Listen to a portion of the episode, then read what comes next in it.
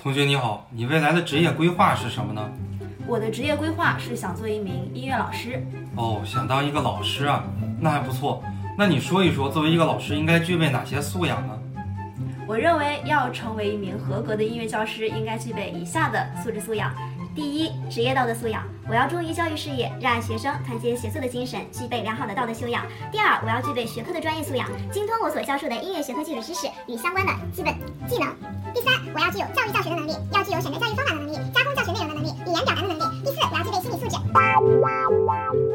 谢谢老师的提问。我之所以想选择教师这个行业呢，是因为呃，我的父母从小就是希望我今后可以找一个安稳的工作，来做一名中小学音乐教师。这样子呢，我整个今后的人生发展可能就相对比较稳定了。乖，你太诚实了。可以选几个你认为最重要的素养，结合自己的情况阐述。感谢老师的提问。我一直认为教师这个职业是非常严谨、非常神圣的职业，特别是对于中小学老师而言，因为呢，在学生身心发展还没有定型的这样一个阶段，教师对于学生现阶段的成长，甚至于未来的发展影响都是非常巨大的。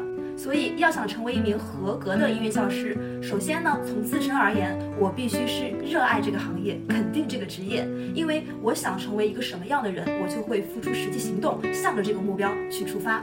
其次，从专业性来说，身为老师，想要给学生一杯水，自己就要有一桶水。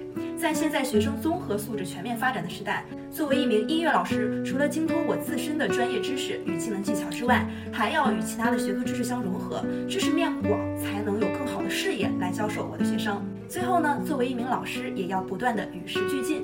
在这样一个高速发展的时代，知识的更新速度是非常快的，所以说我要树立终身学习的这样一个理念，才能够不被时代淘汰。以上是我的回答，谢谢各位老师。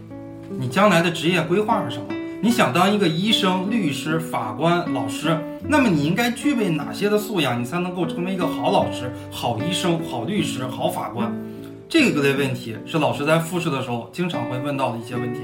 那么这个学生一开始回答的这个问题呢，有两个方面的致命错误，这也是考研复试的时候老师在问这样的一类问题或者是专业问题的时候，学生最容易犯的两大错误。第一大错误呢，学生就是直接的背书。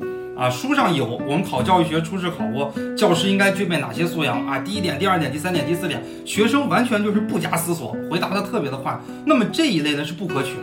即使这个问题你之前准备过，你自己胸有成竹，那么你也要装出来。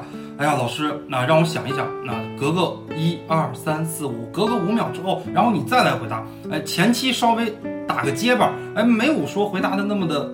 流畅，哎，到了后边渐入佳境，越来越流畅。你给老师的那种感觉，尤其是心里的感觉，会非常的好。第二个方面呢，考生稍微有一点贬低这个职业。你既然考了这个专业，你以后想从事相关的职业，说明你要喜欢的。你如果过分的去贬低这个职业，或者说哪怕不是过分贬低，稍微带一点贬低，都是不好的。考生最后的这个回答还是非常的好的啊，他既没有背书啊，也没有贬低这个职业，而是把这个职业推向了一个非常高的一个高度。他可以结合自己本学科的特点，又可以结合书本的知识，没有背书的痕迹，所以最后这个回答是比较值得推荐的。